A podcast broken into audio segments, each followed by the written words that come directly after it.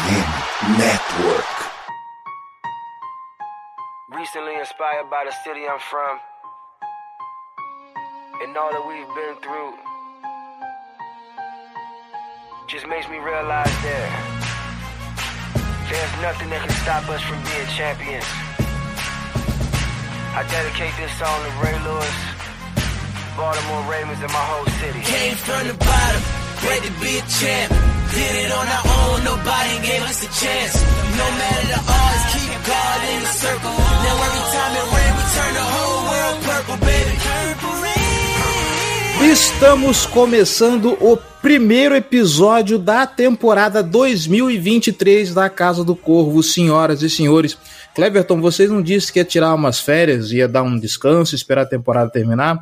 É, pois é, mas o patrão pediu pra gente voltar, então nós estamos aqui de volta produzindo, fazendo bastante coisinha e vamos falar de coisas importantes porque o Baltimore Ravens ainda não parou, tá? Eu sou o Cleverton Linhares e estou aqui com Giba Pérez. Boa tarde, Giba. Boa tarde, Cleverton. Bom dia, boa tarde, boa noite a todo mundo que ouve a gente, né? Eu tô, tô um tempo fora por questões de trabalho, questões pessoais, enfim, mudanças na vida.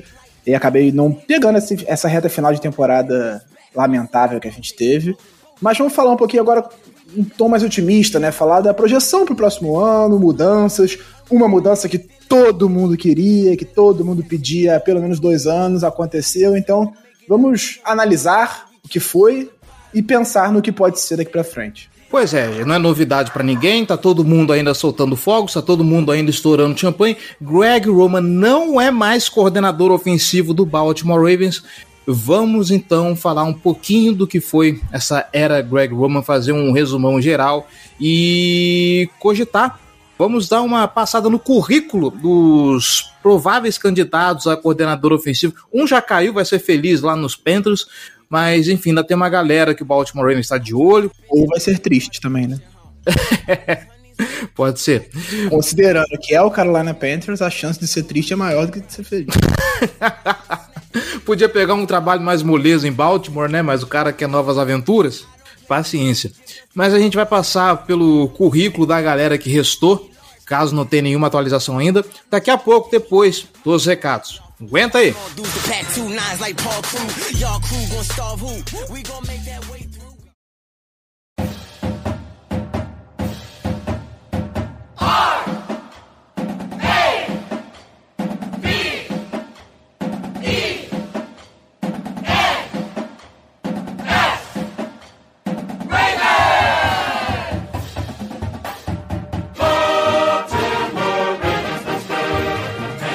Simbora pros recados, galera. Vamos lá. Primeiro de tudo, nós sabemos a temporada 2022 para o Baltimore Ravens. Já acabou, começa 2023, não estamos na pós-temporada, porém eu sei que assim como eu, você também torce para algum time da NBA, torce para algum time da MLB, o beisebol daqui a pouco tá chegando, o a NBA tá se encaminhando aí, então se você quiser se preparar para torcer pro seu time na NBA, pro seu time no beisebol, vem com a gente porque a Sport América tá fechada aqui com a FN Network, a parceria perfeita entre a maior loja de produtos das ligas de esportes americanos com a maior rede de podcast das ligas de esportes americanos. Então, o que, que poderia dar de bom nisso aí? Desconto para você, benefício para você que é torcedor, tá bom? A Esporte América, para quem é ouvinte da rede, tá com 10% de desconto na loja inteira. Então, se você quiser garantir a sua jersey, quiser garantir a sua flâmula, quiser garantir o seu souvenir, o seu brinde, vai lá porque tá tudo com desconto, beleza? Você pode usar o cupom FNN10 ou então você pode ir direto no post desse episódio e clicar no link que está na descrição aqui, beleza? Já que você está dando uma passada aqui no post desse episódio, vai lá na caixa de comentários e deixe o seu recado para a gente bater um papo, tá bom? E aproveite para conhecer o resto da rede, ok? FN Network, como eu já falei, a maior rede de podcast sobre as ligas de esportes americanos. Tem podcast sobre futebol americano, beisebol, basquete, hockey, college football, enfim, conteúdo para você é o que não falta. Aproveita e apresenta a rede para o seu amigo aí que gosta de basquete, gosta de futebol americano, gosta de beisebol, tá conhecendo algum time aí, tá querendo achar alguém para torcer, de repente ele escuta a Casa do Corvo e vira um torcedor do Baltimore Ravens, ou então um cara que curte NBA e tá querendo mais conteúdo, apresenta lá os podcasts da rede para ele, enfim, traz mais um, vamos fazer aumentar essa audiência, vamos fazer aumentar essa torcida, ok? Lembrando que também temos podcasts sobre os finalistas dos playoffs da NFL. Kansas City Chiefs, Cincinnati Bengals, Philadelphia Eagles, San Francisco 49ers. Se você está aqui e torce para alguma dessas franquias, vai lá procurar o Gold Rush, o Chiefs Kingdom, o Ruday, enfim. Tem podcast para sua torcida, para o seu esporte. Conteúdo aqui é o que não falta, tá bom? E você que está escutando a Casa do Corvo quer ajudar esse podcast a se manter no ar e torná-lo ainda maior, então eu te convido a ser torcedor de elite e apoiar esse projeto. apoia.se barra Casa do Corvo ou picpay.me barra Casa do Corvo. Os links também estão na descrição desse episódio. Dá uma olhada nas nossas categorias de apoio, dá uma olhada nas nossas recompensas e vem ser torcedor. Lembrando que a partir de 10 reais você participa do nosso grupo fechado no WhatsApp, Boteco do Corvo, onde o podcast sai mais cedo. Tem conteúdo exclusivo no YouTube para quem é torcedor de elite. Vai ter esse ano newsletter especial com todas as notícias sobre Baltimore Ravens e novidades da Casa do Corvo. Você participa de discussão das pautas para os podcasts. Você também concorre a prêmios exclusivos nos sorteios que a gente faz com quem é apoiador. Então, ser torcedor de elite é só vantagem, ok? Não quer se comprometer com um apoio mensal recorrente? Não se preocupa, você pode também fazer a sua doação através de Pix com a nossa chave casa do corvo br@gmail.com também. A chave estará na descrição deste episódio. Tudo bem? Ok, você não pode ou não quer contribuir financeiramente, não tem problema, você já ajuda muito compartilhando esse episódio para geral e nós estamos nas principais plataformas de podcast internet afora. Então, se você tem alguma ferramenta de avaliação no seu agregador de podcast, vai lá e avalie. No Spotify, deixa lá as suas cinco estrelinhas. Você escuta pelo aplicativo da Apple, vai na iTunes Store, procura a Casa do Corvo, deixa o seu comentário, deixa sua avaliação, suas estrelinhas, porque isso é importante para que nós ganhemos relevância nessas plataformas e consigamos alcançar mais pessoas, mais torcedores, ok? E se você não quiser perder nada, procura a gente nas nossas redes sociais que sempre tem conteúdo diversificado, tá bom? No Meta, Facebook e Instagram, arroba Casa do Corvo BR, Twitter e TikTok, arroba Casa do Corvo. No YouTube, onde a gente solta vídeos de opinião, tem cortes das nossas lives e tudo mais. youtube.com barra Casa do Corvo. Cleverton, você falou em live, onde que rola? Rola lá na Twitch, twitch.tv barra Casa do Corvo, toda segunda-feira tem live de highlight para a gente analisar os melhores momentos dos jogos do Baltimore Ravens ou os melhores momentos de algum jogador, de algum outro jogo que a torcida queira acompanhar, tá bom? E de vez em quando lives assim na surpresa para a gente bater um papo, para a gente comentar notícias e tudo mais, ok? E não e não perca no draft a gente vai se juntar no nosso servidor do Discord para bater um papo ok? Então cola lá no nosso servidor do Discord porque para 2023 a gente pretende fazer coisas muito legais. Link também na descrição desse episódio, ok? Enfim, já falei demais. Eu sei que vocês querem escutar sobre o que a gente tem a dizer sobre os candidatos a coordenador ofensivo, Greg Roman e tudo mais. Então vamos encerrar os recados por aqui. Simbora para a pauta.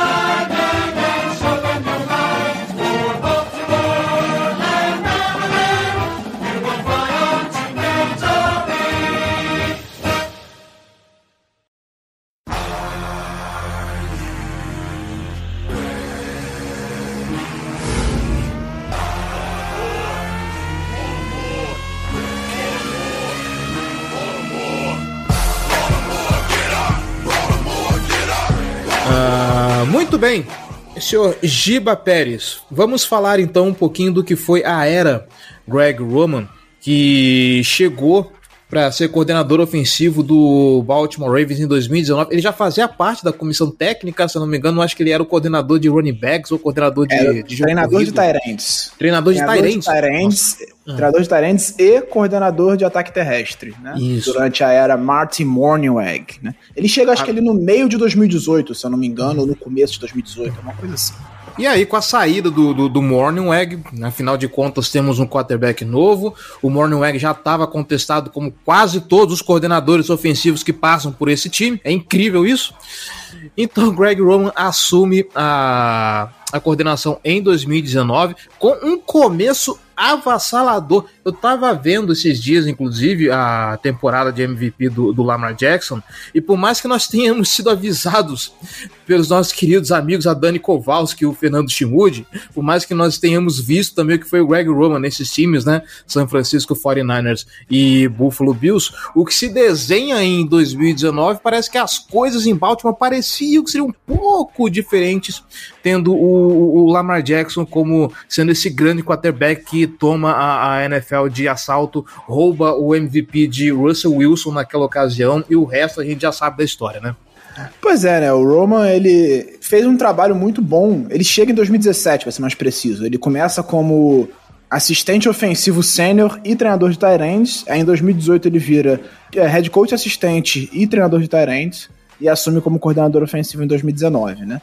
Então ele já estava dois anos na franquia quando ele vira coordenador ofensivo. E ele chega com o objetivo de melhorar o nosso ataque terrestre, que naquela época, com o Joe Flacco ainda, né? Era bem ruim. A gente, te, a gente lembra que a gente teve aqueles dois anos que a gente, com corredores péssimos, que nada andava, enfim. Nada funcionava no ataque terrestre do Ravens naqueles dois anos. E aí, quando o Roman assume, ele tem a missão de fazer esse ataque terrestre melhorar e com bastante sucesso. Ele faz com que esse time melhore pelo chão, e especialmente quando ele vira o coordenador ofensivo em 2019, ele, como você falou, ele começa com tudo, né? Ele, inclusive, foi eleito o técnico assistente do ano de 2019, naquela campanha de MVP do Lamar. O jogo terrestre do Ravens bateu recordes na história da NFL. O ataque aéreo era, apesar do volume ser baixo, né? Todo mundo fala, ah, não, porque o Lamar não teve nem 4 mil jardas. Enfim, o volume do ataque aéreo era baixo no primeiro ano dele, mas a eficiência do ataque aéreo do Ravens, combinada com o volume e também a eficiência do ataque terrestre, fazia aquele ataque ser praticamente imparável, né? Até os playoffs ele foi imparável, ninguém conseguia é, impedir o Ravens de correr e nem é, marcar os passes do Lamar. Aquele ataque foi realmente excepcional durante a temporada regular, o melhor ataque da história da franquia, sem a menor dúvida. A gente está falando de dos 16 jogos daquela temporada, que ainda eram 16, né? 14 muito bons. Muito bons mesmo, assim. Os dois primeiros foram bons no ataque. Aí nós tivemos duas derrotas, né? Seguidas para Browns e, e Chiefs. E depois emendamos 12 vitórias seguidas na temporada regular, atropelando os adversários. Aí você lembra de jogos muito bons contra o Rams. Teve aquele jogo contra o Dolphins, que foi o primeiro da temporada que foi excelente. Lá marcou mais de 300 jardas. A gente teve outros jogos muito bons. O Lamar teve uma sequência. De uma semana ele teve 12 passes para touchdown, 15 passes para touchdown. Então, realmente, o primeiro ano do trabalho do Roman foi excelente. Mas, como Dani Kowalski e Schmood nos avisaram, esse era o padrão Greg Roman. Assim, quando ele começar, quando ele começa os trabalhos, ele começa muito bem, mas há uma estagnação e ele não consegue romper essa estagnação. Aconteceu isso no 49ers, aconteceu isso no Buffalo Bills e novamente aconteceu no Baltimore Ravens. Ele tinha coisas boas, mas ele não conseguia construir novas coisas em cima dessas coisas boas que ele tinha. Então, o ataque pa paralisou, não melhorou, e a gente viu que talvez a era Greg Roman tenha durado mais do que deveria. Eu acho que já a, as lesões de 2021 é, fizeram o Harbaugh dar mais um ano de crédito para ele, sendo que eu acho que não era. Já estava muito claro que não tinha para onde melhorar, né? A verdade era essa.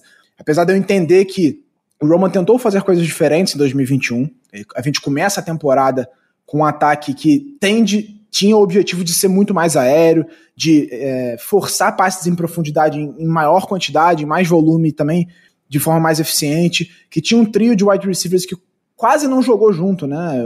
O Watkins, Bateman e Hollywood Brown praticamente não jogou junto, porque o Bateman começa a temporada lesionado, e aí quando ele volta, o Watkins começa a se machucar, ter pequenas lesões e não consegue ser regular, mas se você parar para lembrar o começo daquele ano, você tinha Andrews, Hollywood e Watkins com média para mais de mil jardas na temporada. Só que depois que começou a ter muitas lesões na linha ofensiva, especialmente com o Stanley não jogando, e aí a gente começa a ter outros problemas na linha ofensiva, aquele ataque entra em colapso, especialmente porque também não existiu o ataque terrestre, né?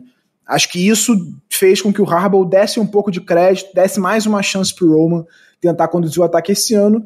E, assim, eu também já queria que o Roman saísse, acho que a gente precisa, que já era momento de mudar, mas a gente precisa dar o crédito a ele. Ele fez um bom trabalho no geral. Fez um bom trabalho.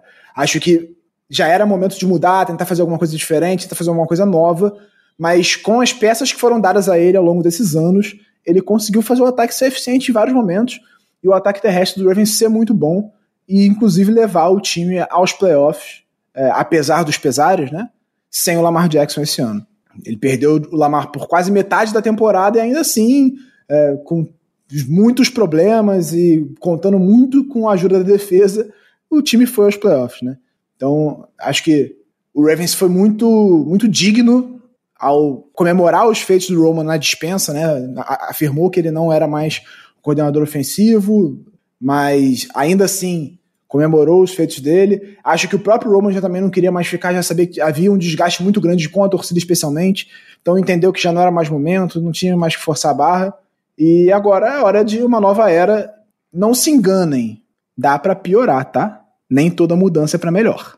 É, tá aí o, o, o Martin Mornweg, que veio de um coordenador ofensivo também, que era péssimo, né? Falar o nome desse cara em Baltimore é quase que pedir para apanhar. Eu queria, para a gente fechar esse assunto Greg Roman, uh, nós estamos falando aqui do desgaste do Roman com a torcida, nós vimos uh, o declínio do ataque durante a temporada, Porém, se a gente começa a resgatar o que foi o começo de temporada do Baltimore Ravens e esse time no papel, lembrando que nós nunca tivemos em momento algum da temporada 2022-23 o ataque titular completo. Sempre tinha um running back que estava na, na injury reserve. A gente nunca ah, teve o ataque titular completo, falando em Bateman, Lamar, Dobbins, Stanley e Andrews em campo. A gente nunca teve esse quinteto junto. Nunca. Nunca. Estamos falando de dois anos de Bateman na franquia, três anos de Dobbins. A gente nunca. E, obviamente, Stanley, Andrews e Lamar, cinco. Uh, ou mais. Estamos falando de. Ao, ao, menos duas temporadas a gente não conseguiu juntar esse quinteto em campo, que em tese é a espinha dorsal desse ataque, né? Estamos falando dos jogadores mais importantes desse ataque. O left tackle, o quarterback, o, o, os dois principais alvos e o melhor running back. Isso nunca aconteceu. Então a gente fica o potencial desse ataque fica só no campo da imaginação até aqui. E é por isso que eu acho que a gente tem que também dar um desconto pro Roman, né? Ele não conseguiu colocar em campo o que ele imaginava em praticamente nenhum momento do, do, das últimas temporadas, né? Porque quando o Bateman estava saudável, o Stanley não estava. Aí quando o Stanley volta, sai o Bateman. E aí o Dobbins, enfim. Em nenhum momento isso ali aconteceu de fato da gente ver todo mundo saudável em campo 100% para ver aonde esse ataque poderia ir. A gente viu lampejos do, no começo dessa temporada, ainda sem o Stanley, né? Do potencial que tinha esse ataque quando tinha o Bateman saudável. A gente viu isso ali no começo da temporada, né? Ainda era um projeto, mas que mostrou algumas coisas muito boas. O Lamar teve um começo de temporada muito bom passando a bola. Só que depois que o Bateman machuca e acaba, né? É, então, eu tô colocando ênfase na temporada 2022-23 porque e, na minha concepção, eu acho que desde que o Lamar assume, e aí eu não me lembro direito da configuração da, da, de 2019, mas eu acho que é a melhor linha ofensiva que o Lamar Jackson tem em, desde que chega à franquia. Essa configuração com o Linderbaum, Powers, Stanley, Moses e, e Zeitler. Uh, e aí, como você mesmo falou, a gente viu assim o que poderia ser o ataque do Baltimore Ravens, bem explosivo. Nós vimos o Lamar trabalhando mais o passe, tanto é que se cogitava a ideia de que será que o Lamar não está correndo tanto para se preservar por causa do contrato? Ou ele quer mostrar assim que ele merece o contrato alto por, por ser um bom passador, por isso que ele tá passando mais. Tudo do Amar, inclusive em 2022, girou em torno do contrato, né? Ele dava um peido, ah, olha, é por causa do contrato. Eu queria justamente fazer esse exercício de, de futurologia. A gente já sabe que não vai mais acontecer, mas perde-se o, o Bateman contra o Buffalo Bills, esse ataque começa a desandar e aí depois ele escangalha de vez, como diria o outro, a partir do momento que nós perdemos Lamar Jackson contra o Denver Broncos. Imaginando esse ataque titular, completinho, imaginando que um, um, mundo ideal, talvez o Greg Roman ainda ficasse por mais tempo nessa franquia, né? Porque assim, uh, as pancadas que esse time tomou uh, ajudaram talvez a evidenciar uh, as fraquezas do próprio Greg Roman, né? É, assim, novamente, a gente via vários problemas, tanto nas chamadas quanto nos desenhos aéreos. Isso, óbvio, era uma questão. Mas é preciso fazer a ponderação de qual foi o material humano que foi dado para ele trabalhar o ataque aéreo dele, por exemplo.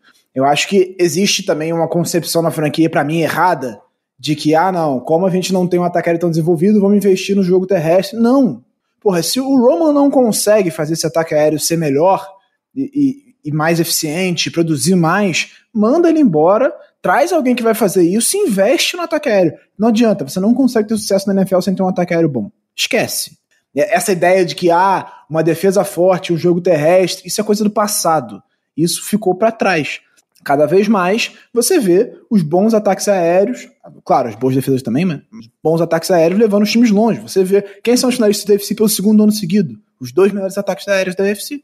Estamos falando de Kansas City Chiefs e Cincinnati Bengals. E, sabe? Então, tudo é você dar armas. No fim, cara, eu acho que isso é muito importante a gente dizer. Pode ser o Greg Roman, pode ser o Andy Reid, quem for. O jogo é feito pelos jogadores. Se você não tem talento, não tem técnico que dê jeito. O técnico ele tem, ele, ele prepara as coisas para que quando os jogadores cheguem dentro de campo eles consigam executar da forma mais simples possível. É, é, o técnico ele, ele mastiga, mas o jogador tem que engolir. Ele tem que entrar em campo e fazer. Então, se, se você tem um desenho e o wide receiver é, corre olhando para trás, pedindo a bola e sai de campo, isso não é culpa do técnico, cara. O técnico pode ser o melhor do mundo, ele não é mágico, ele não tem como fazer o jogador ficar bom se ele for ruim. Então, o que eu acho importante ponderar é isso. O jogo é feito pelos jogadores. O técnico, ele coloca o jogador em posição de buscar a vitória. E nesse ponto, pode falar o que quiser, mas o Roman teve muito sucesso. É, ao longo da. O recorde dele é de 43 vitórias e 23 derrotas como coordenador ofensivo do Ravens. Então, assim, não dá para dizer que foi uma tragédia. Ah, o pior. Não, não, nem de longe. Ele é o segundo melhor coordenador ofensivo da história do Ravens em termos de aproveitamento ofensivo. Claro, só ele teve o Lamar como QB. Mas, ainda assim, em termos de aproveitamento, ele é o segundo melhor. Só o Ken Cameron tem mais. Ken Cameron, que foi coordenador entre 2008 e 2012, foi demitido na temporada do Super Bowl. Só ele teve um aproveitamento melhor do que o Roman. Mas o que eu acho é isso, assim. Ele, ele tem uma limitação em termos de desenvolvimento do ataque aéreo, isso já estava claro durante toda a carreira dele. Ele nunca conseguiu fazer um time ser muito bom, ter um volume e de ser confiável no ataque aéreo. E, obviamente, ele não estava conseguindo fazer isso em Baltimore. Então, para mim, é, demorou a trocar. E acho que esse crédito veio justamente por causa das lesões. Foi mais ou menos o que aconteceu com o Trestman também. Ele assume como coordenador. Você citou aí o, a tragédia que foi antes do Morningweg, né? Foi uma contratação muito questionada, porque ele fez um trabalho péssimo em Chicago. E ele chega em 2015 para ser o coordenador ofensivo do Ravens, sobre muitas críticas, e tendo que assumir depois de um ótimo trabalho do Gary Kubiak, que foi para muitos o melhor coordenador ofensivo do Ravens, ficou um ano só, só 2014, fez um ótimo trabalho com aquele ataque, o melhor ataque que o Flaco comandou em Baltimore, só que logo depois ele foi virar head coach, né? E aí o, o sai do, do vinho pra água de esgoto, assim, porque o Tressman era horroroso, só que como machuca todo mundo em 2015, o Harbaugh deu mais um ano para ele, o que para mim foi um erro também. Foi um erro contratar e foi um erro manter. Eu acho diferente do Roman. 2015, me refresca a memória, foi o ano do 5-11, né? Foi o ano do 5-11, o ano que machucou todo mundo, machuca. É, começa machucando o Steve Smith, machuca o Justin Forsett, machuca. Depois machuca o Flaco, machuca todo mundo aquele ano. Foi tão ruim quanto o ano passado. Nível. E mesmo assim, a gente ano passado teve uma campanha bem melhor, né? Foi 8-9, sendo que a gente tava 8-3. Mesmo com muitas lesões. Até o Lamar machucar, cara, a gente tinha a melhor campanha da UFC. Vale lembrar, né? Só que a gente vai e perde os últimos seis jogos sem ele. Então, ainda assim, novamente, até o Lamar machucar, tinha muitas lesões já. Já tinha muitos problemas, tanto no ataque quanto na defesa no ano passado. Mas aí você perde seu quarterback titular, obviamente. A, a produção cai. Foi o que aconteceu de novo esse ano. E um dos grandes, das minhas grandes críticas ao Roman é isso. O ataque do Ravens, ele é totalmente dependente da genialidade do Lamar. É óbvio que quando você depender do Lamar é ótimo, né? Porque o Lamar é um gênio, então você ter ele no, no comando do seu ataque, você tem que depender. É que nem vou usar um exemplo do futebol para quem acompanha, estão falando, ah, não, porque o Grêmio tem uma Soares dependência. Pô, depender do Soares é ótimo, fora depender do Lucão do Break, irmão. Então, assim, que bom que o, o Lamar engrandece esse ataque. Só que quando você depende muito da genialidade dele fazer uma mágica, cara, se ele se machuca, se ele tem algum problema, se ele não tá num bom dia, o seu ataque não anda. Então, o que, o, o que a gente precisa é que alguém monte um ataque que potencialize a genialidade do Lamar mas que funcione mesmo quando ele não tiver um bom dia. Eu acho que esse é o, tem que ser o foco do Ravens para buscar esse coordenador ofensivo agora. Então, vamos aproveitar esse gancho para falar de quem o Baltimore Ravens está de olho nesse mercado. Nós vamos falar primeiro da, da galera de fora, tá? E depois ver quem que tá dentro do time que o Baltimore Ravens está de olho.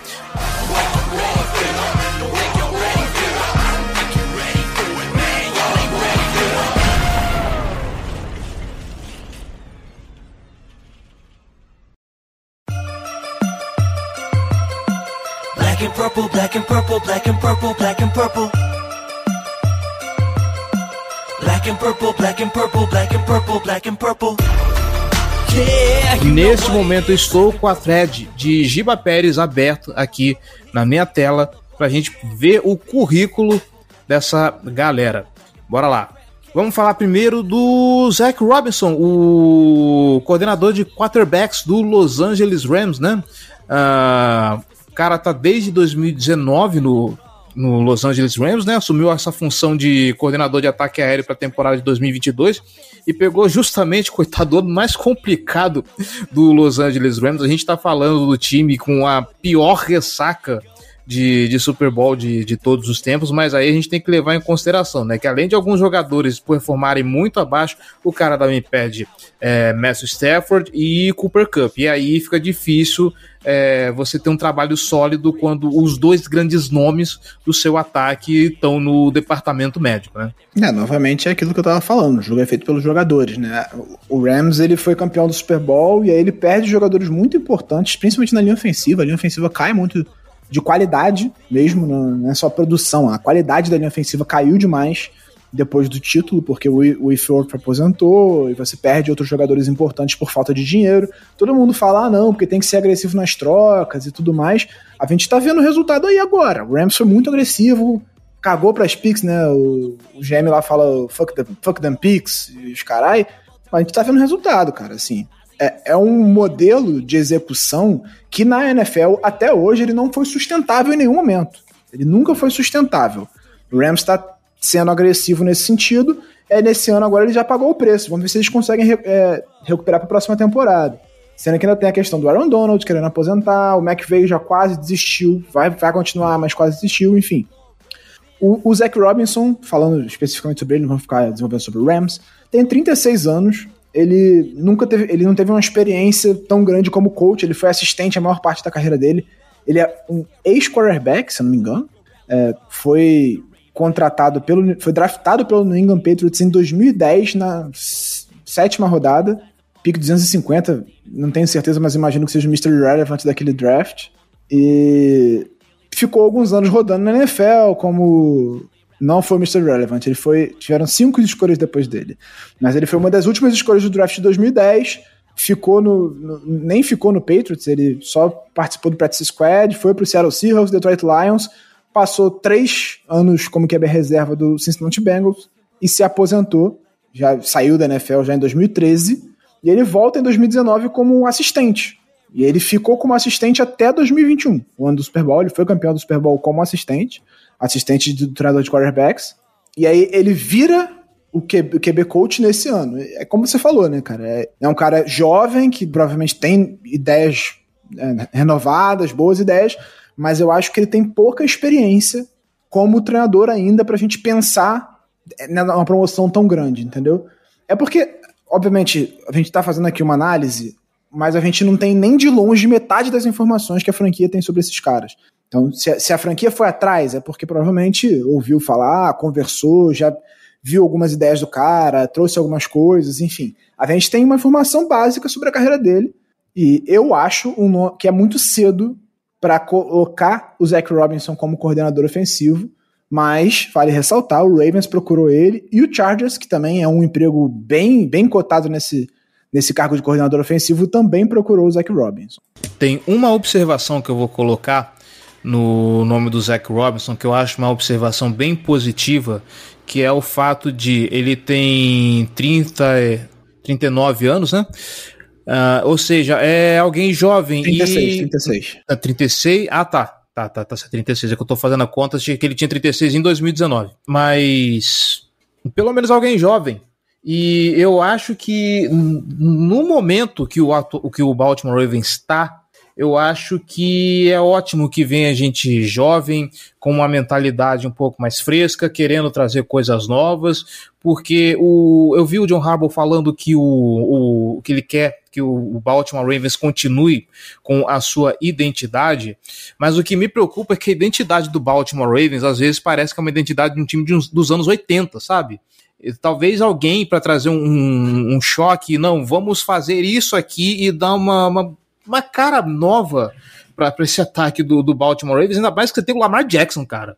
Pô, assim, eu acho um desperdício você, com um, um Lamar Jackson no, no, time, você ficar agarrado a um sistema de jogo tão velho. Então, assim, trazer um cara novo, para mim, a princípio, óbvio que, assim, juventude não quer dizer nada a, a, a priori, mas me dá a esperança de que alguém que vai trazer coisas novas, alguém que vai rejuvenescer essa identidade com aspas voadoras gigantes aqui do Baltimore Ravens, né? É, o, o que eu acho importante, a gente fala sobre identidade e tudo mais, eu acho importante é o ataque terrestre do Ravens tem muitas coisas boas que precisam ser aproveitadas e precisam ser mantidas.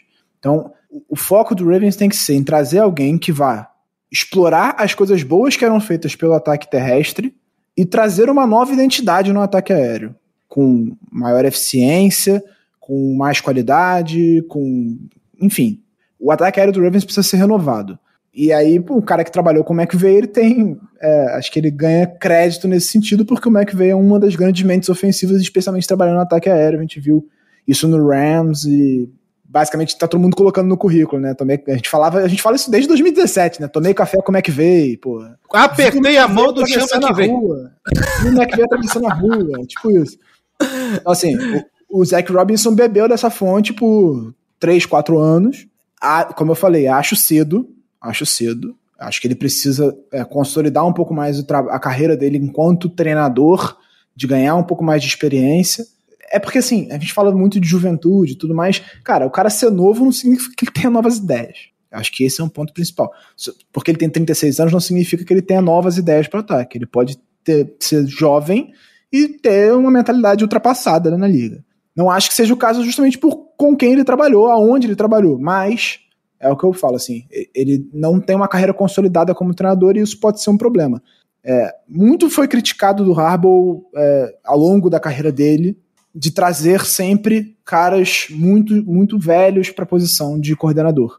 E na, na, na, posição de coordenador defensivo isso já mudou na última temporada, né? Ele trouxe o, o McDonald, que era muito jovem, o pessoal desceu o cacete no McDonald no começo da temporada e viu uma evolução da defesa ao longo do ano. Mas, ponderando, a defesa tem talento a peça. A nossa defesa tem talento em quase todos os setores. O ataque nem tanto. Então, além do coordenador, vai precisar vir mais talento. Mas eu, eu acho que é, existiu uma transição que o Harbaugh teve uma certa dificuldade, que foi o Harbaugh chega em 2008 como, apesar de a idade não ser tão baixa, mas um treinador jovem. Ele era um treinador jovem quando ele assume o Raven, na casa dos 40 e poucos anos. E ele precisava de coordenadores experientes, com experiência de head coach, para ajudar ele também nessa maturação do trabalho dele. Hoje, cara, ele é um dos mais experientes, então ele precisa trazer novas ideias e ele que vai ser o responsável por fazer essa gestão, já que ele também não é uma grande mente ofensiva como é o Andy Reid, por exemplo, nem uma grande mente defensiva, como são é, outros head coach da NFL, ele precisa trazer essas grandes mentes e ele faz essa parte da gestão. É, acho que ele entendeu isso agora. Ele demorou um pouco a entender, mas me parece que ele entendeu isso. Quando ele traz o McDonald com 30 e poucos anos para ser coordenador, me parece que ele chegou a esse entendimento, que ele vai ser o responsável por fazer essa gestão, ele não precisa mais da ajuda desses caras mais experientes. Ele é a voz da experiência, ele é o cara, ele vai trazer esses jovens e criar a própria árvore dele, né? E eu, eu acho que é para esses caras é legal trabalhar com Harbaugh, porque vai fazer com que você também esteja com um cara que é head coach na NFL há mais de 10 anos, e essa experiência vai te agregar para você no futuro virar um head coach. É uma pena que ele não consiga, assim, um feito tipo Mike Tomlin, né? De nunca ter uma, um, um recorde negativo na, na carreira. Mas, enfim, também... É, mas se você parar pra pensar, ele só teve duas vezes também. É, uhum. Esse, o, o Tomlin tem uma temporada a mais. O Tomlin assume os Steelers em 2007 ele assume o Ravens em 2008. O Tomlin nunca teve uma, ele teve só duas. E nas duas ele perdeu, sei lá, 20 jogadores por lesão. Então, o Rabo merece algum crédito nesse sentido também. Sim, certeza. É, vamos passar para o próximo. Quase que você colocou os candidatos aqui por ordem de idade, hein? foi por pouco. David Canales, eu acho que é assim que é a pronúncia dele, é técnico de QB do Seattle Seahawks, né? Ele está desde 2010 na franquia, tem 41 anos, passou pelos cargos de técnico de wide receiver, técnico de quarterback, já foi coordenador de ataque aéreo antes de voltar a treinar quarterback, e esse cara em, 2002, em 2022 foi o responsável por treinar a maior aposta do Pete Carroll, que deu muito certo, que é o Dino Smith, Dino Smith hoje que é pro bowler, quem diria, né, depois da gente ter visto ele como reserva de, de Russell Wilson, eu acho que, eu, eu não sei de quem que é a responsabilidade, se é do Pete Carroll, que é um grande motivador, é um cara que é, pra, é um coach no, no sentido do, do, do, do motivador, né, ou se é do Dave, que fez um trabalho tão excelente que conseguiu transformar o Dino em um quarterback competitivo. Ah, sim. Quando você é coordenador da posição, quando você é técnico de uma posição e o jogador da sua posição mostra uma evolução notável, você merece os créditos. Né? O trabalho do, do Canales, eu acho que é Canales o nome, dele, imagino que seja um, uma origem latina. Merece todos os créditos pela evolução do Dino Smith. Ainda mais porque o Dino Smith está trabalhando com ele há mais de, de, de um ano. Assim. É, o Dino já está na franquia há algum tempo, ele chegou a ser reserva do Russell Wilson, mas ele vira o treinador de QB em 2022 e trabalha junto com o Dino. E, na verdade, ele volta ao cargo, né? Porque entre 2018 e 2019, ele também era o coordenador, de, o técnico de quarterbacks do Seattle Seahawks. Então, é um cara que fez um trabalho excepcional nessa temporada e que também é jovem, né? Eu acho que uma coisa importante nesse sentido, que a gente está falando da idade e tal, nem tanto por, especificamente por um ou outro técnico, mas mostra que o Ravens está focando em trazer é, caras mais jovens para essa função, né? Como a gente falou anteriormente no Zach Robinson, também vale para o Canales, tem um pouco mais de 40 anos, é um cara com uma idade mais baixa, mas que também, mas ele, diferentemente do Zach Robinson, ele tem muita experiência como, como técnico. Ele está no Seahawks desde 2010. Então, assim, é, é, um outro nível de experiência. Ele chega na NFL em 2010 já como, como coach de wide receivers, Aí ele vira coach de quarterback em 2018 e 2019, que foram duas temporadas boas do Russell Wilson também. 2018, o Russell Wilson teve 3.448 jardas, 35 touchdowns e 7 interceptações. Em 2019, ele teve 4.110 jardas, 31 touchdowns e 5 interceptações. Foram duas das melhores temporadas do Russell Wilson em termos de interceptação, que ele teve menos interceptações.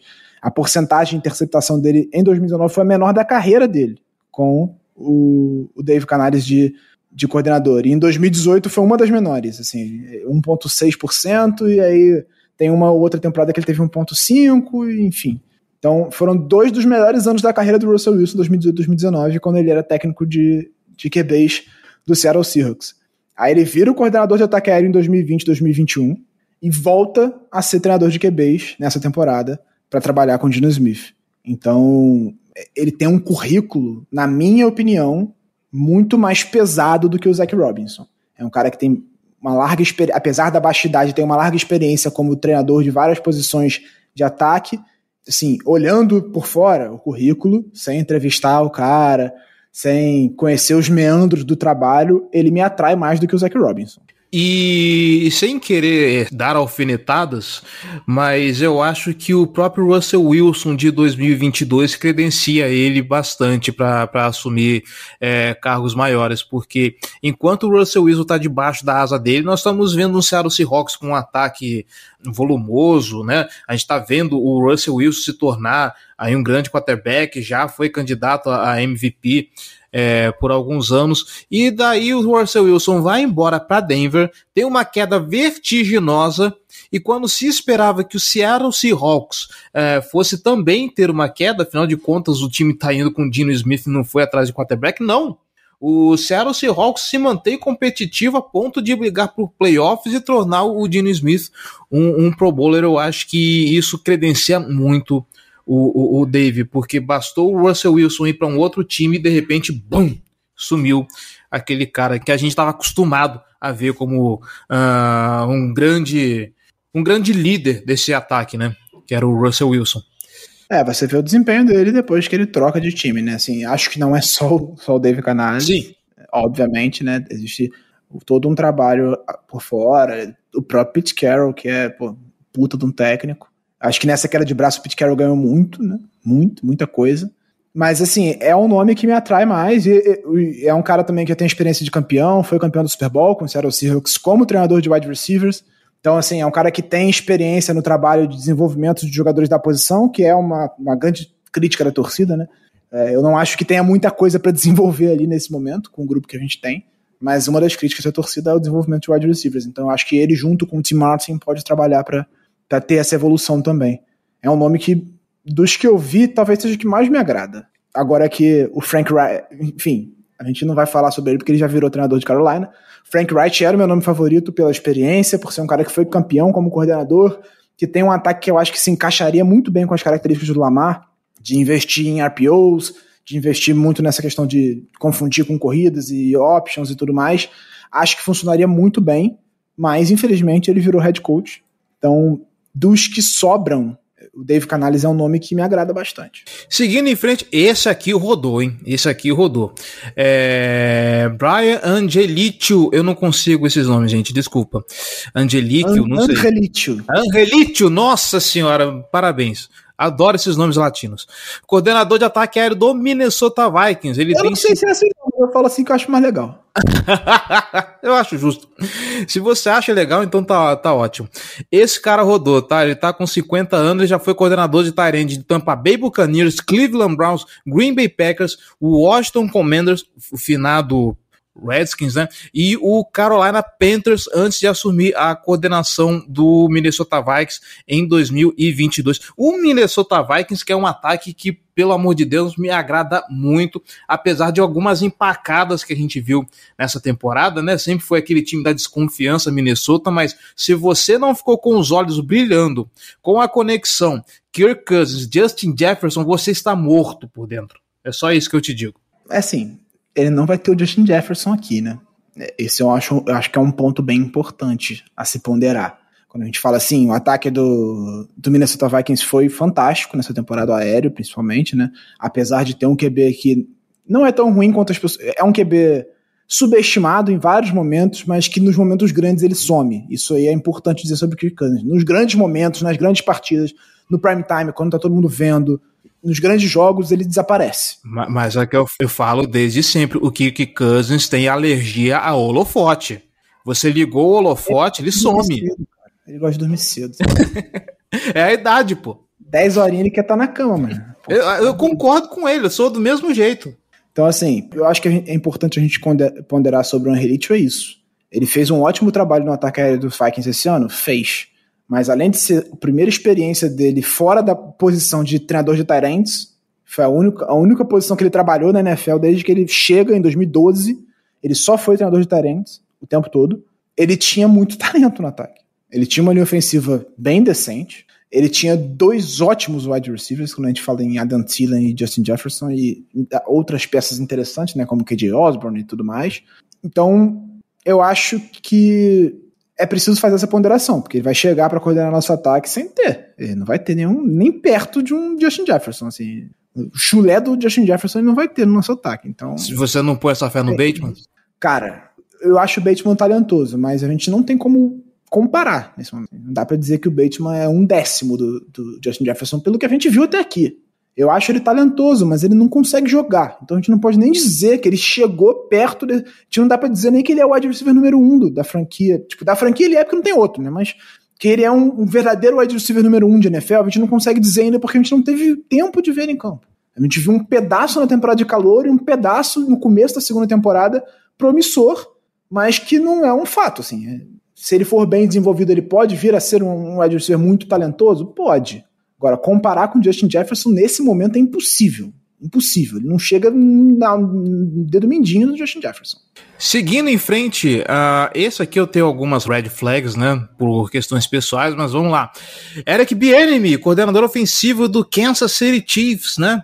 Ele tá na comissão técnica desde 2013, né? Coordena o ataque desde 2018 e comandou essa unidade em todas as temporadas do Patrick Mahomes. Patrick Mahomes, campeão do Super Bowl, já foi cinco vezes, aliás, a final da, da AFC aparentemente, como estamos falando desse ataque super poderoso do Kansas City Chiefs, parece um bom nome. Uh, ressalvas. Primeiro, Mahomes. O, o Mahomes, para mim, ele é um cara muito capaz de mascarar problemas. E aí, é, é algo como, por exemplo, o Lamar fazia com o, Greg Roman. O Greg Roman tinha problemas com chamados, só que ele era tão bom que ele mascarava esses problemas. Eu acho que o Patrick Mahomes é, tem um pouco esse potencial. Claro, Uh, se a gente colocar Roman e Bienemy lado a lado, o Bienemy para mim parece muito mais melhor coordenador ofensivo. Mas e o Bienemy tem problemas de, de, de extra-campo também, já se falou em, em, em, violência doméstica e tudo mais, não quero nem entrar nesses detalhes. Eu não sei nesse momento se o Bienemy seria um bom nome, e tem o lance de que parece que ele não quer largar o osso do, do, do Kansas City Chiefs, né? É, o Bienemy, é, é, novamente, é, é uma coisa bem parecida com o que eu falei sobre o Angelito, né? É, assim como ele não vai ter o, o, Justin Jefferson, ele não vai ter o Patrick Mahomes. O Lamar é ótimo. É, acho que é uma circunstância diferente. Você vai ter um ótimo quarterback. No, sobre o wide receiver, ele não vai ter ninguém. Né? Se o Bateman estiver saudável, tem um potencial. Mas no, na posição de QB, em comparação com o Kansas City Chiefs, o Lamar é muito bom, mas ele não é o Mahomes. O Mahomes é um patamar diferente. Acho que o Lamar teve bons momentos, teve a temporada de MVP que foi fantástica e tal, mas ele não é comparável ao Mahomes, pelo que ele mostrou até aqui na carreira. É, mas ainda assim ele vai ter um ótimo QB para conduzir esse ataque. É, fez, faz um bom trabalho como coordenador ofensivo, que eu acho que pesa muito contra o Bienemy, além dessa questão do extra-campo, né, que é uma coisa que pesa muito contra ele nas entrevistas para head coach que ele vem fazendo nos últimos anos, desde que ele assume como coordenador ofensivo, quase toda a temporada ele foi convidado a, a ser entrevistado como head coach e nunca conseguiu emprego. Ponderou-se muito questão de racismo, acho que existe, existe, óbvio, eu não sou idiota de, de negar isso, mas parece que ele tem problemas históricos de problemas extracampo, ele tem algumas dificuldades de relacionamento. Nessa temporada já se falou que ele brigou com o Mahomes, e o contrato dele chega ao fim nessa temporada, é por isso que estão é, falando sobre a possibilidade dele assumir o Ravens. Eu, sinceramente, acho que o estilo de ataque que ele promove não casa tanto assim com o Lamar, e acho que ele não vai ter as peças que ele precisa para fazer o ataque do Ravens funcionar se ele quiser fazer algo parecido com o que ele faz no Kansas City Chiefs. E, e acho que é um ataque no Chiefs também que tem o Andy Reid, né? Que é um gênio e aí facilita bastante o trabalho dele, coisa que ele não vai ter em Baltimore. Uh, nós estávamos falando de um coordenador que não teria Justin Jefferson, outro que não teria Patrick Mahomes e o próximo não terá Tom Brady, né? Se vier. Brian Leftwich, ex-coordenador ofensivo do Bucks, 43 anos, desde 2000. Ele virou treinador em 2016, né? Trabalhou um tempo no Arizona Cardinals como como coach de quarterbacks, coordenador interino antes de pro pro Tampa Bay Buccaneers. Pro, ele, imagino que ele tenha treinado o Kyler Murray nesse período, né? Uh, em 2019 se junta ao Bruce Arians naquele, naquele, time, naquele time que eles tentam construir, né? Com o Tampa Bay Buccaneers, aí chama Tom Brady, chama Gronkowski, né? Aquela velha arada toda. Uh, e aí na primeira temporada, assim, o Bruce Arians foi demitido. Façamos justiça que o Tampa Bay Buccaneers, essa última temporada, sofreu muito com lesões na linha ofensiva, quedas de, de, de rendimento uh, dos principais recebedores. O Tom Brady não tinha o principal tarende dele e, obviamente, a, os problemas extra-campo que afetaram o Tom Brady. Então, a tempestade perfeita pro trabalho do Baron Leftwich não ter rendido tanto quanto poderia ter rendido.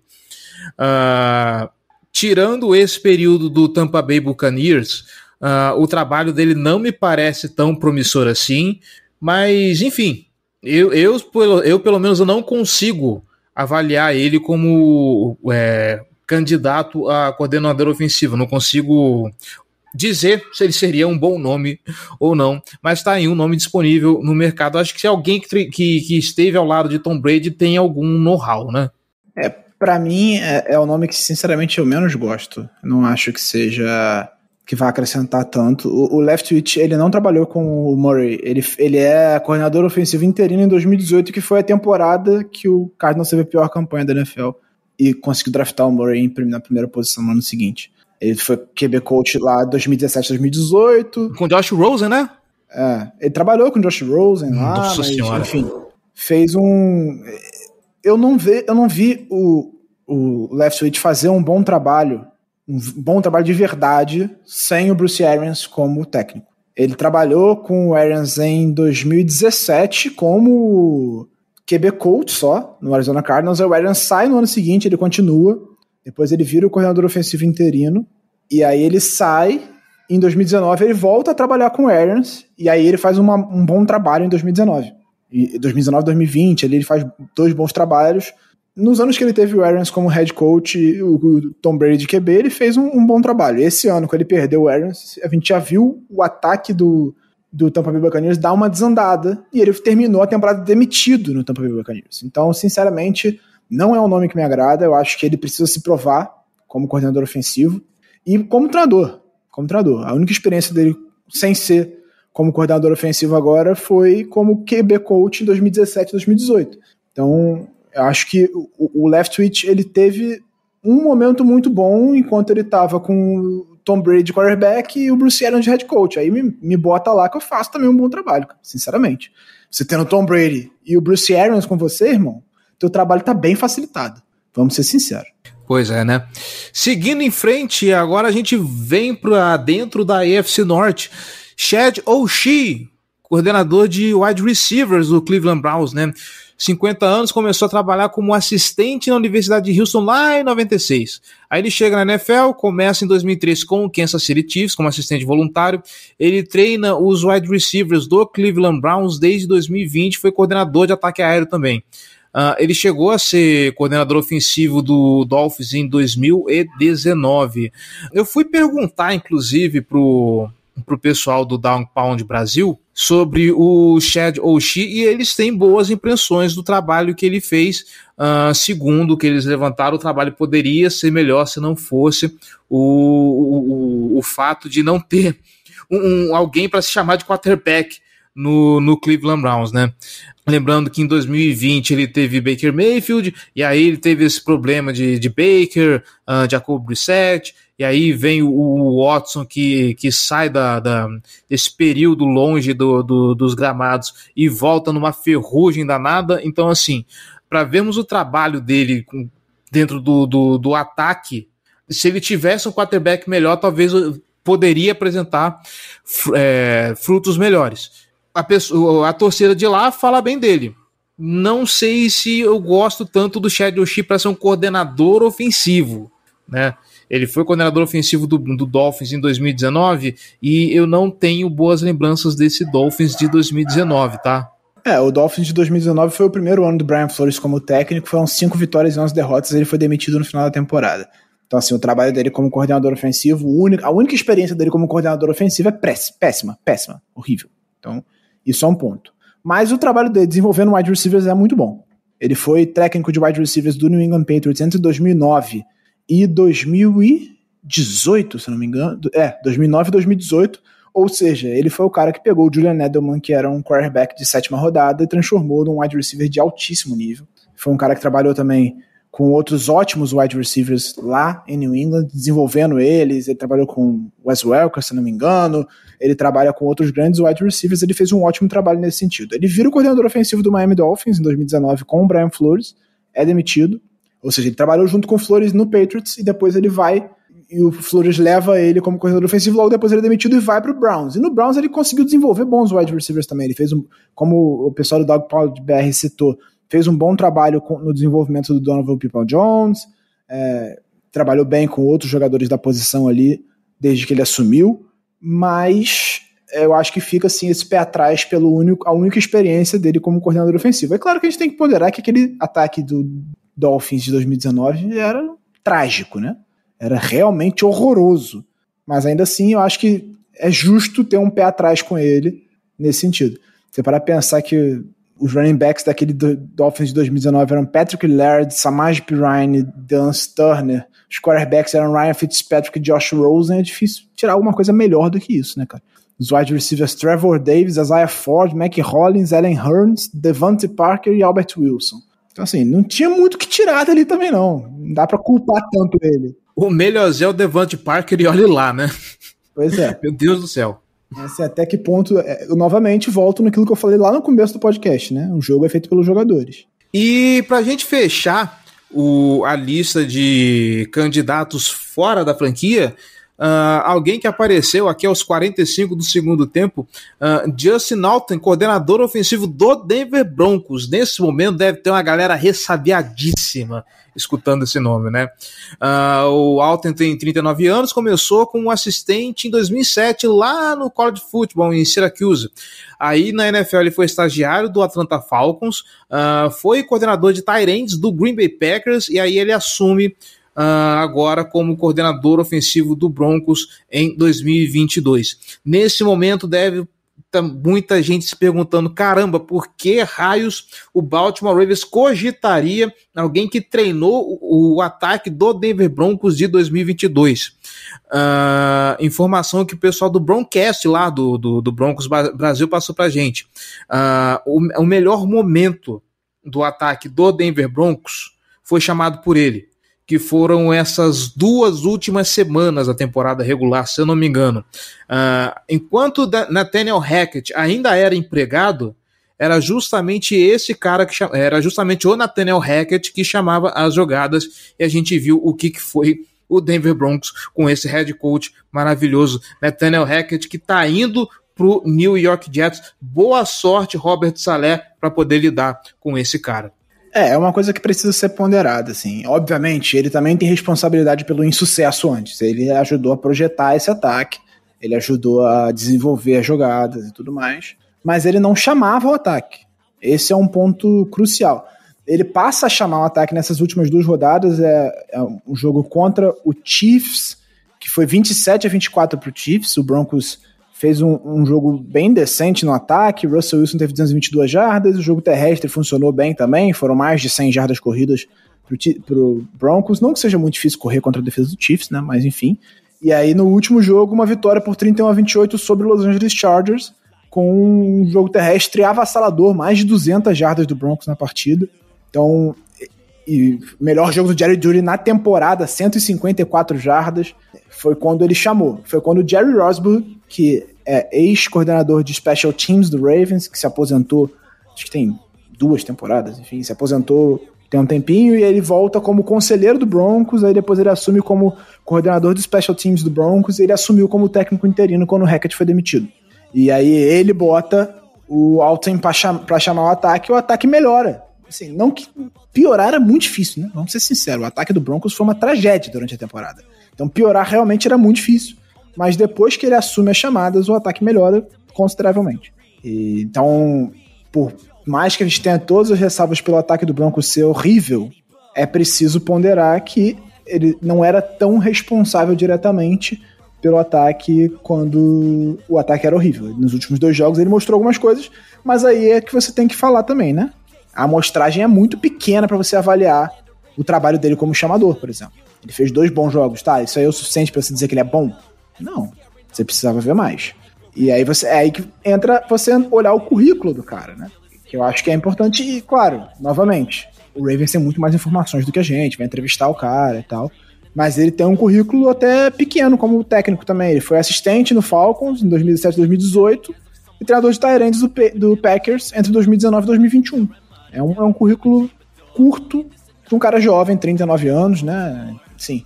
Mas, por exemplo, O Canales tem dois anos a mais do que ele só e tem dez anos a mais de experiência como técnico na NFL. Isso eu acho importante. Tem uma coisa que conta a favor do Justin Alton que ele tem cara de mal.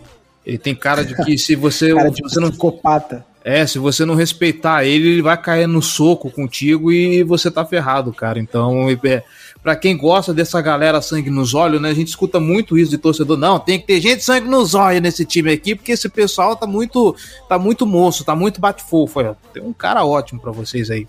Cakes and football, that's all we do. In the Raymond Barry and Johnny U.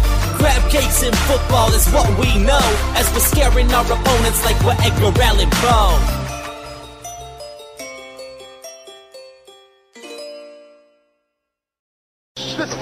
Right here. We hung today. Follow me.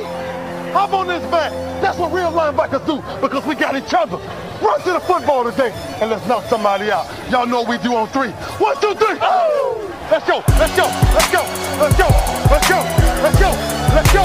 Let's go. I'm a Baltimore Raven.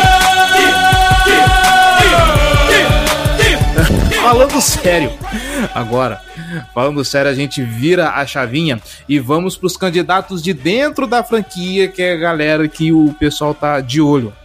Uh, vamos começar com o Tim Martin, que é um dos caras que o Baltimore Ravens trouxe na temporada 2021 para ajudar o, o, Greg Roman no desenvolvimento do ataque aéreo. Eu esqueci o nome do outro que veio junto com ele, gente, mas enfim. Keith, Keith Williams. Keith Williams, isso, obrigado. Mas no o Tim Martin, então, 44 anos, já treinou wide receiver no college, passou por Kentucky, USC, Tennessee, é, já foi personal coach de, de alguns recebedores e, e, experiência de NFL. Eu não sei se ele tem experiência para antes do college, mas pelo menos na NFL ele treina os wide receivers desde 2021. Não tem muito material bruto para esse cara poder trabalhar dentro do time, né? É, novamente, vou me repetir aqui, mas, cara, não adianta. Você não tem como fazer mágica. O cara tem Tirando, depois que o Bateman machuca, ele tem Devin Duvernay, DeMarcus Robinson, Sammy Watkins, Tylan Wallace, James Prochet. Cara, como é que você vai tirar alguma coisa disso, sinceramente? E se você ver, a temporada do Robinson foi bem honesta. O cara limitadíssimo fez uma temporada bem ok. É, o próprio Sammy Watkins produziu no Ravens em, sei lá, três, quatro jogos depois que ele chegou, né? Ele volta por aí, foi mais ou menos isso. Aqui eu, agora, né? Aqui eu vou me permitir dar uma cutucada no, no Greg Roman, porque, beleza, você tá vendo aí o trabalho honesto do Marcus Robinson e tudo mais. É até uma discussão que eu tive lá no, no Boteco do Corvo a respeito do James Prochet. Nós tínhamos um ataque que isso com o Lamar Jackson, tá? O Alejandro eu tô até desconsiderando. Mas um ataque que, apesar de alvos de baixa qualidade, conseguia produzir coisas boas mesmo com, com esse tipo de wide receiver. Um dos grandes problemas é, e aí vira aquela aquela máxima, aquele paradoxo, né? Tostines porque é fresquinho é fresquinho por, porque é Tostines? Porque esses caras não tinham produção. O Demarcus, o Demarcus Robinson fazia um jogo, sei lá, de, de, de sete targets e seis recepções, alguma coisa assim, e no jogo seguinte ele não era acionado para mais nada. É uma das deficiências que a gente pode falar do ataque do Greg Roman. A, a utilização estranha, para não dizer porca, dos wide receivers em jogo. E aí é por conta do talento? É porque ele não confiava nos wide receivers? É porque ele não sabia desenhar as jogadas? E aí? É, entra a questão das chamadas, entra a questão do. do é, é, isso, assim, falta volume no ataque. O ataque Ed Ravens não tinha volume. Ele não. Se tinha 20 e poucos passes, 30 passes no máximo por jogo, e aí você não consegue desenvolver ninguém passando a bola dessa quantidade de vezes, assim.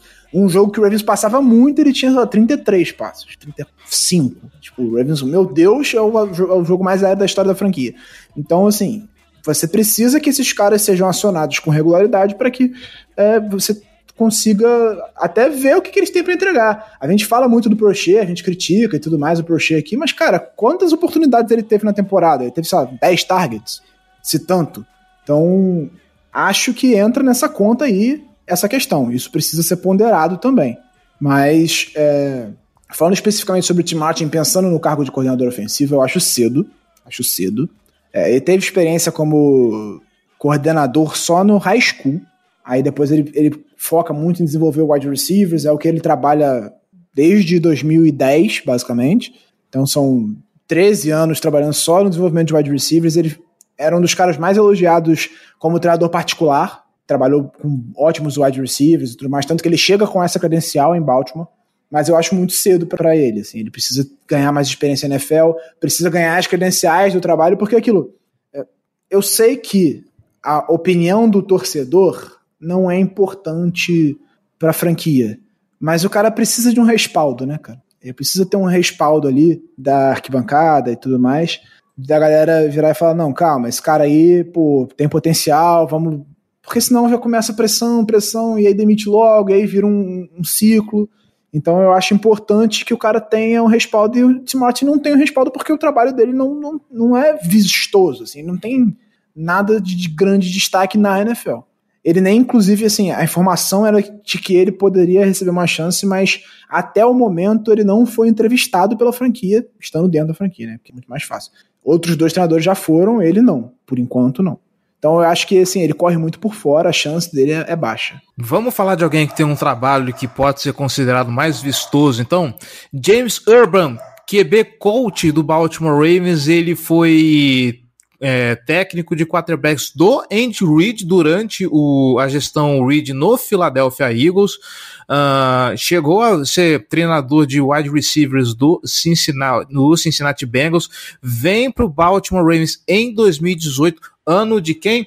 Ano de Lamar Jackson. Esse cara tá treinando o Lamar desde, o, desde quando ele foi draftado, desde a primeira temporada, quando o Jackson assume esse time.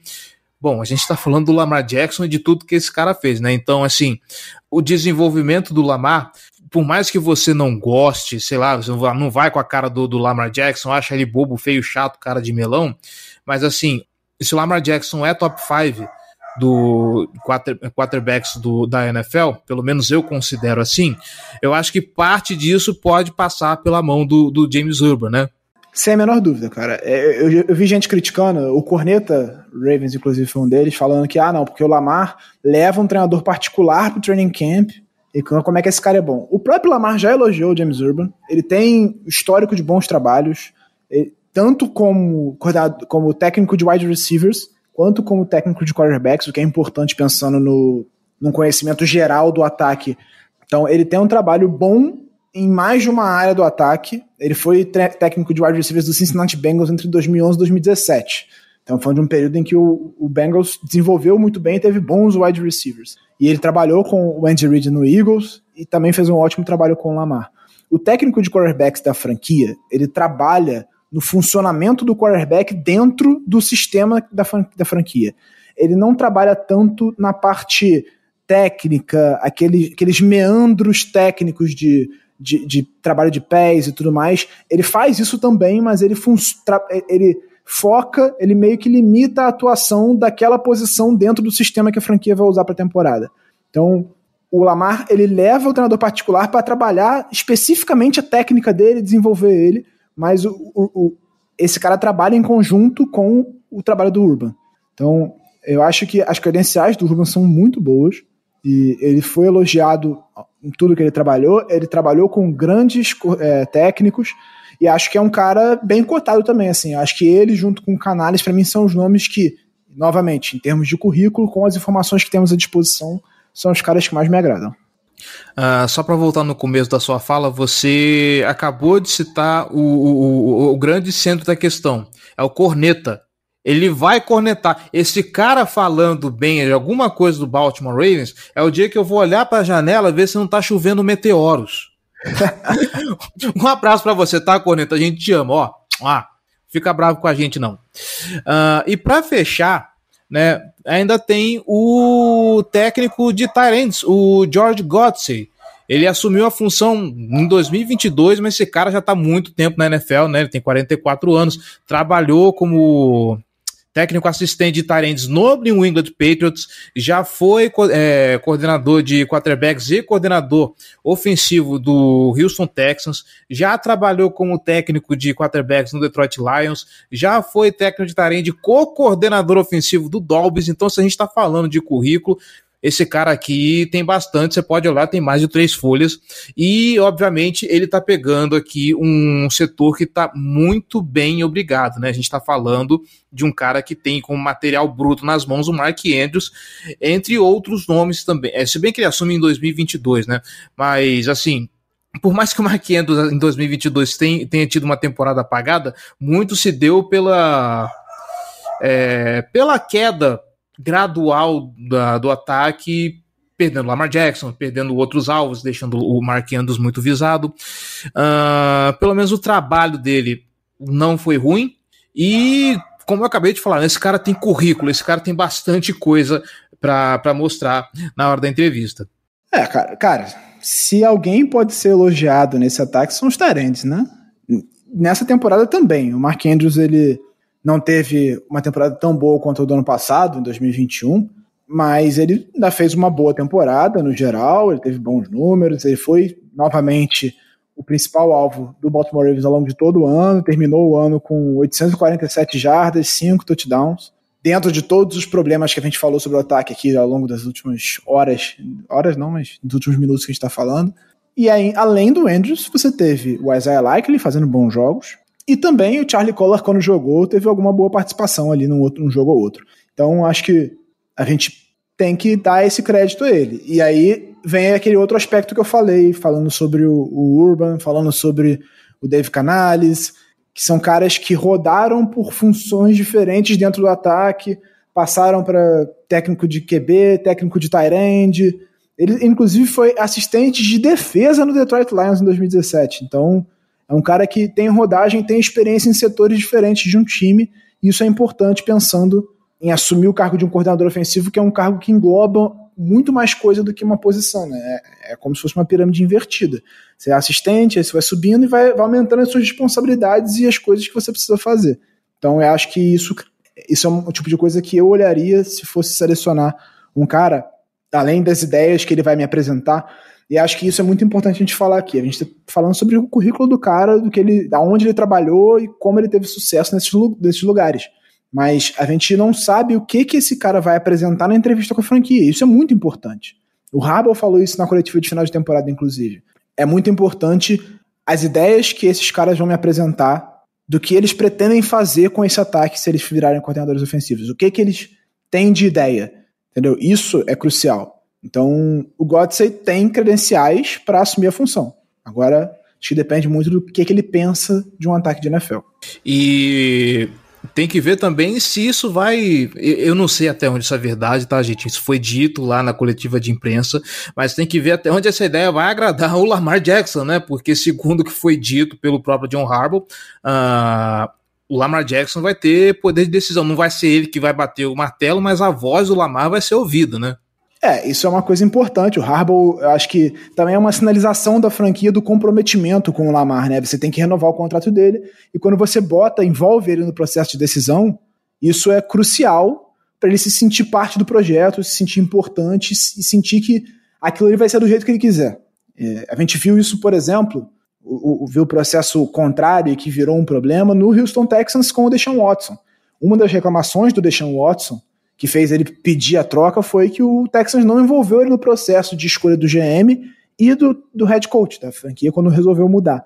Quando sai o Bill O'Brien, ele não foi envolvido no processo. Também teve a questão da troca do DeAndre Hopkins e tudo mais. Mas eu acho que isso é uma sinalização da franquia de: ó, Lamar, você é parte disso. Você é parte central do nosso ataque.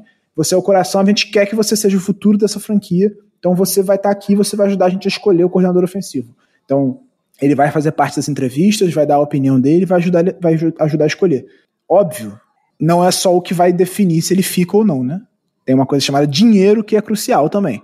Mas eu acho que é importante essa sinalização para ele no sentido de fazer ele se sentir envolvido no projeto. Nesse momento, nós encerraríamos o, o podcast, mas é, eu vou pegar você agora no contrapé, Giba, e trazer mais um nome, mas é só para dar uma, só uma opinião básica, porque a franquia não falou a respeito dele. Eu acho impossível que isso aconteça, tá? Mas é, aventou-se isso aí no, nas internets da vida, e eu quero trazer só a título de curiosidade, tá?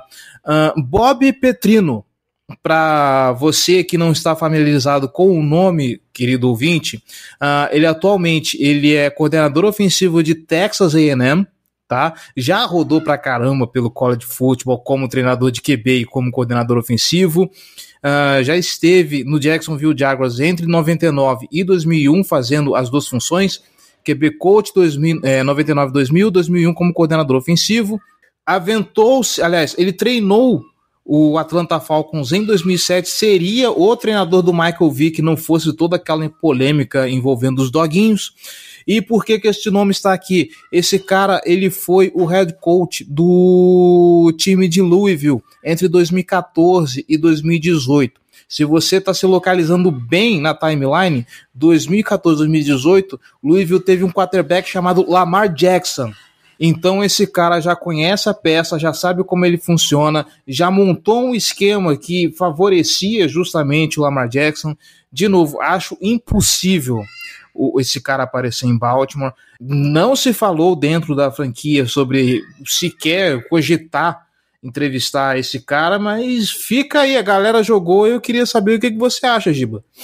Cara, para contextualizar, o Petrino ele, ele tinha um ataque em Louisville que é, eles chamam de, no college de pro offense, né? Que é, uma, um, é um ataque que se aproxima, que tem conceitos bem semelhantes a um, é um ataque profissional, um ataque de NFL. E que o Lamar conduzia esse ataque lá com, com uma ótima eficiência, apesar de não ter tanto talento ao redor dele. A gente está falando de Louisville, não é uma universidade top, não conduziu o Alabama, Oklahoma, enfim. Então, acho que vale entrevistar, vale ver quais são as ideias do cara pro cargo. Se o Lamar virar e falar, cara, dá uma olhada nesse cara aqui, claro, vem cá, vamos entrevistar ele. Até para sinalizar pro Lamar falar a, a opinião dele é importante, não só a nossa, né? É, mas é aquilo, é um cara que não tem tanta experiência a nível de NFL, que ele teve de fato um sucesso relativo no college, mas na NFL não. Então, e é um cara, pra galera que reclama de gente velha, enfim, é um cara de 61 anos, né? Que no momento é coordenador ofensivo de Texas A&M. O último cargo dele como head coach foi em Missouri State entre 2020 e 2022, depois de sair de Louisville em 2018. E é um cara que a última vez que trabalhou como coordenador ofensivo antes foi em 2002. Ele ficou um tempo fora do carro, ficou muito tempo de head coach e tudo mais. Teve uma passagem muito rápida pela NFL entre 99 e 2001 no Jacksonville Jaguars. Eu acho que vale, mas é um cara bem mais experiente, com uma cabeça diferente e que acho que foge desse perfil de jovens com ideias modernas. É um cara diferente. Um outro nome que eu gostaria de ver, para trazer especulações, né, que já que a gente entrou nesse, nesse modo, é Bob Slowick, do San Francisco 49ers. É um cara de 35 anos que é o coordenador de ataque aéreo do San Francisco 49ers. Eu falei com a gente no grupo lá, na gente conversando, né, no nosso grupo do podcast, eu, você, Manu e Gelli, que eu queria muito um ataque do Ravens a semelhança do que é o que faz o San Francisco 49ers com essas jardas após a recepção e tudo mais. Eu gostaria muito de ver um ataque assim. E acho que o Slowick é, uma, é um nome interessante nesse sentido. Um cara que está na NFL desde 2011, trabalhou com defesa entre 2011 e 2018. Ele foi assistente defensivo do Washington, do falecido Washington Redskins, hoje Commanders, entre 2011 e 2013. Depois ele vai para o 49ers como treinador de controle de qualidade defensiva entre 2017 e 2018, e aí depois ele vira assistente ofensivo em 2019. Então, é um cara que tem uma rodagem pelos dois lados da bola, que está mostrando um trabalho muito bom nessa temporada como um coordenador ofensivo de ataque aéreo, primeiro ano dele nessa função. Ele era especialista em ataque aéreo antes. Então, é um nome que eu acho interessante, é um nome que eu vejo os americanos também falando bastante, mas não tá entre os os que o Ravens solicitou a entrevista, nem nada do tipo. Não tá entre esses nomes. Talvez o Ravens esteja esperando a, acabar a participação do 49ers na temporada para pedir a entrevista, mas não é necessário, ele poderia fazer isso antes. É, se a gente falou de alguém com, com rodagem, esse cara conhece os dois lados, né? Já trabalhou com ataque, defesa, uh, e é alguém que vem com a mente do Kyle Shanahan, né? Que é, assim, um das, hoje tido como uma das brilhantes mentes ofensivas da NFL, inclusive, apesar de muita gente criticar, é um, um estilo de ataque muito baseado também no, no play action, é um cara de West Coast Offense também. Ele, é uma... ele, trabalhou com o Kyle Shanahan e com o Mike Shanahan. pai de... do Kyle Shanahan em, no, no Washington Commanders. Refazendo, então, esse cara trabalhou com a família Shanahan, então eu acho que ele tem algo muito interessante na bagagem para trazer. Se porventura. Ele só trabalhou com a família Shanahan, inclusive. então, né? Mas enfim, é um cara que deve ter bastante coisa na bagagem para trazer, caso porventura o Baltimore Ravens se atreva a chamá-lo para entrevistas. Quem sabe? Ainda tem muita coisa para acontecer e aqui na Casa do Corvo a gente vai ficar de olho.